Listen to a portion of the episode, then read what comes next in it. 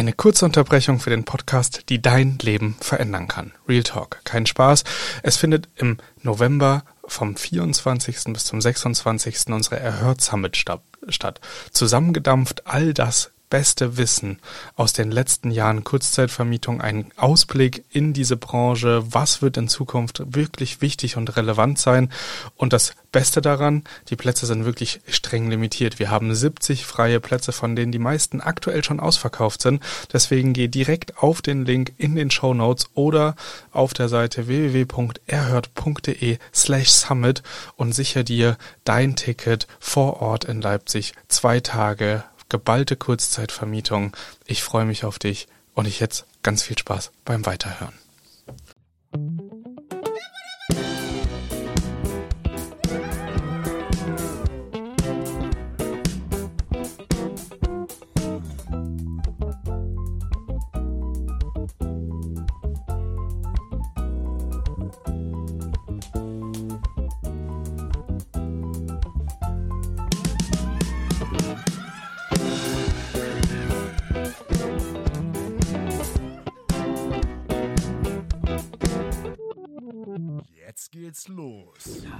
Herzlich willkommen zu einer yes neuen Folge im Erhört Podcast. Und heute habe ich ja einiges an Themen mitgebracht. Deswegen werden heute auch direkt mehrere Folgen hochgeladen bzw.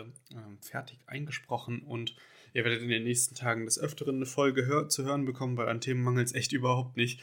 Bin ein bisschen im Rückstand. Heute soll es aber um ein Thema gehen, was mir besonders aufgefallen ist bei ganz, ganz vielen Leuten. Und zwar ist es so ein bisschen das Unwissen, was muss ich an meinem Standort machen, um Corona-konform vermieten zu können. Und das ist natürlich für uns alle eine Herausforderung. Jede Woche wird was Neues beschlossen. In Bund und Ländern gilt nicht überall das Gleiche und die einen machen das, die anderen machen jenes. Was muss man denn konkret machen? Und dazu wollte ich euch einfach einmal eine kleine Hilfestellung geben, indem ich eine richtig coole App für euch habe die ihr ähm, am besten installiert habt und für eure jeweiligen Standorte. Es gibt ja auch ganz, ganz viele von euch, die nicht am selben Standort wohnen und deswegen halt auch die Gesetze und Regularien hautnah gar nicht so mitbekommen. Äh, geht mir ja auch so, habe ja zehn Standorte und irgendwie ist an jedem Standort alles unterschiedlich. Und dann würde ich im nachfolgenden ähm, Segment noch ein bisschen darüber sprechen, was man überhaupt allgemein alles äh, melden muss und äh, was sowieso aufgenommen werden muss, weil das wissen auch ganz viele nicht. Beziehungsweise merke ich, dass das viele auch einfach noch nicht so machen.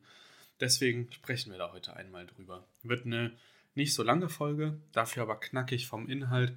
Und ja, dann könnt ihr euch äh, auf jeden Fall auf die nächsten Folgen noch freuen. Also, heute geht es um die App Darf ich das? Das ist eine App, ich mache mein Telefon mal aus.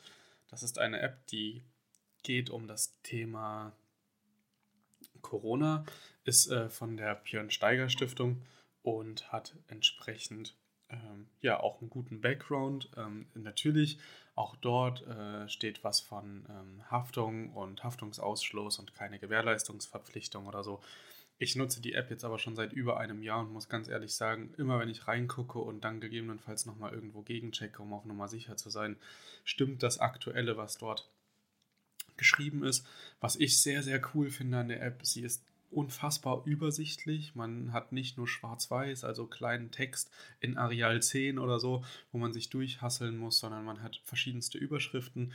Beispielsweise für uns relevant ist ja Urlaub und Tourismus und gleichzeitig halt Ferienwohnungen, das kann man antippen als äh, Filter quasi, kann sich das in, sein, in, seinen verschiedenen Regionen abspeichern und weiß dann immer, okay, was gilt wo, wie sieht es aus. Das wird auch über ein Ampelsystem geregelt. Also grün bedeutet halt offen ohne große Einschränkungen, gelb bedeutet offen mit Einschränkungen und rot bedeutet geschlossen für bestimmte Berufsgruppen. Da ist es jetzt halt so, dass wir in den Ferienwohnungen ja allgemein ähm, kein Beherbergungsverbot mehr haben, sondern wir haben nur ein Beherbergungsverbot für Touristen an manchen Orten, beispielsweise Sachsen. Und deswegen ist die Ampel da auf Orange. Alles andere ist mit 3G-Regel ähm, ja, quasi betretbar und nutzbar. Wir dürfen aktuell nur Geschäftsreisende hier in Sachsen aufnehmen. Andererorts ist das aber zum Beispiel auch anders. Da darf man auch Gäste mit ähm, 2G-Regel annehmen, beziehungsweise teil oder teilweise in Deutschland auch mit 3G-Regel. Also da einfach euch die App runterladen, euch einen kurzen Überblick verschaffen und dann kann man da sehr gut drauf vertrauen. Ihr könnt euch natürlich nochmal absichern in verschiedenen Punkten, aber da habt ihr einen ganz guten Wegweiser, würde ich sagen. Der hat bei mir auf jeden Fall einiges entspannter ähm, gemacht und deswegen bin ich darüber sehr, sehr happy, dass ich diese App für mich genutzt habe. Genau, wenn es darum geht, dass ihr Impfnachweise und sowas überhaupt ähm, überprüfen müsst, dann lasst euch natürlich, ähm, wie das halt auch in den Ladengeschäften ist und so, lasst euch das Zertifikat schicken, also gerne auch den QR-Code und gleichzeitig nochmal den Personalausweis, dann habt ihr beides ähm, beisammen, könnt das übereinander legen, seht dann, okay, das passt zusammen.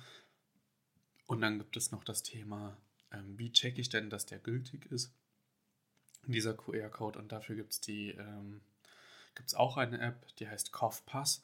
Und da könnt ihr, ich verlinke euch natürlich beide ähm, Apps auch einmal unten. Vom Namen her, dann könnt ihr das einfach bei euch eingeben beim App Store oder ähm, ja, im Google Play Store und könnt euch die kostenlos runterladen. Ähm, diese Kaufpass-App ist äh, dafür zuständig, dass man die ähm, QR-Codes checken kann. Quasi auch einfach nur eine App wie so ein QR-Code-Reader, der dann gleichzeitig die Gültigkeit prüft.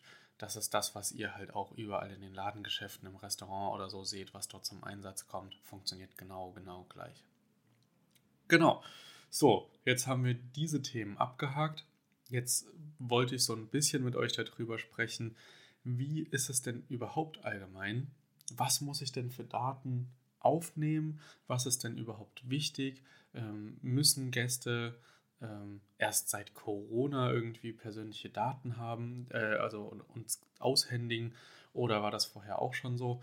Und da kann ich euch sagen, ja, war vorher tatsächlich auch schon so. Also es ist schon ein altes Spiel.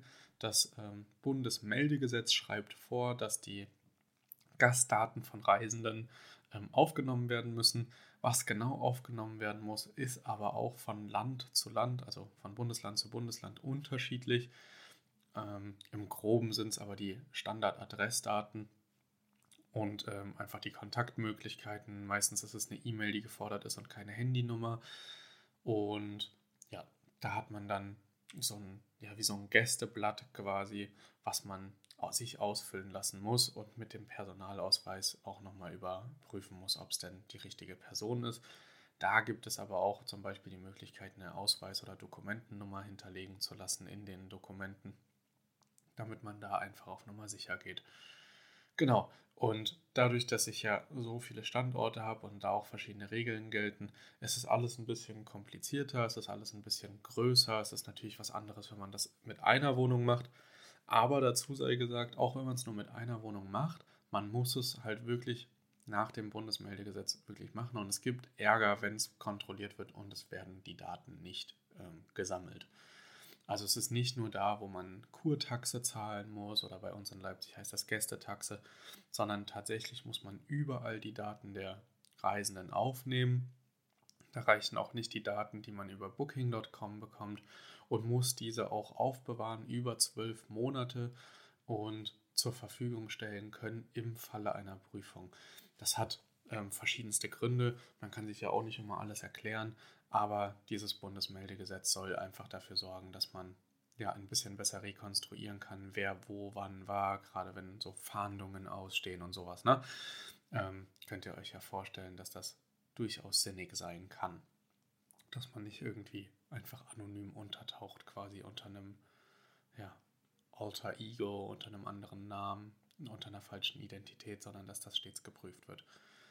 Ja, das ist äh, auf jeden Fall wichtig. Und wie man das machen kann, damit man nicht immer vor Ort sein muss und den Ausweis fotografieren muss oder sich den äh, Ausweis schicken lassen muss, beziehungsweise die Daten ausfüllen über Blätter oder so, gibt es verschiedene Apps und Möglichkeiten. Eine ähm, die auch oft benutzt wird ähm, in Deutschland, äh, die zwar noch komplett englisch funktioniert, aber ja hier auch relativ viel Anklang hat, weil es hier wenig Alternativen gibt, ist Check-in. Ich teste gerade etwas ähm, anderes aus und halte euch da auf jeden Fall auf dem Laufenden, weil das ist erstens günstiger Und zweitens ist es, ähm, ja, äh, würde ich sagen, auch eine smooth Lösung, weil man da auch gleichzeitig die Corona-Überprüfung ähm, abchecken kann. Man kann gleichzeitig ähm, die Kommunikation darüber so automatisieren, dass man sagt, okay, ähm, die Codes gibt es halt erst, also den Zugang äh, zur Wohnung gibt es erst, wenn das Gästeblatt ausgefüllt und überprüft wurde und so weiter und so fort. Also da gibt es ganz viele Möglichkeiten, was man da machen kann. Da sind wir gerade äh, noch so ein bisschen im Hintergrund am Basteln. Das Ganze wird dann aber ähm, bei uns auf jeden Fall schon mal zum Einsatz kommen. Und nach einer kurzen Testphase werde ich dann auch äh, darüber einmal ausführlich sprechen und euch das System vorstellen. Wir hatten es schon mal im Podcast. Ich bin sehr, sehr froh, dass wir endlich den Schritt gemeinsam gehen. Und das war jetzt auf jeden Fall genug Teaser. Das war es dann tatsächlich auch für heute.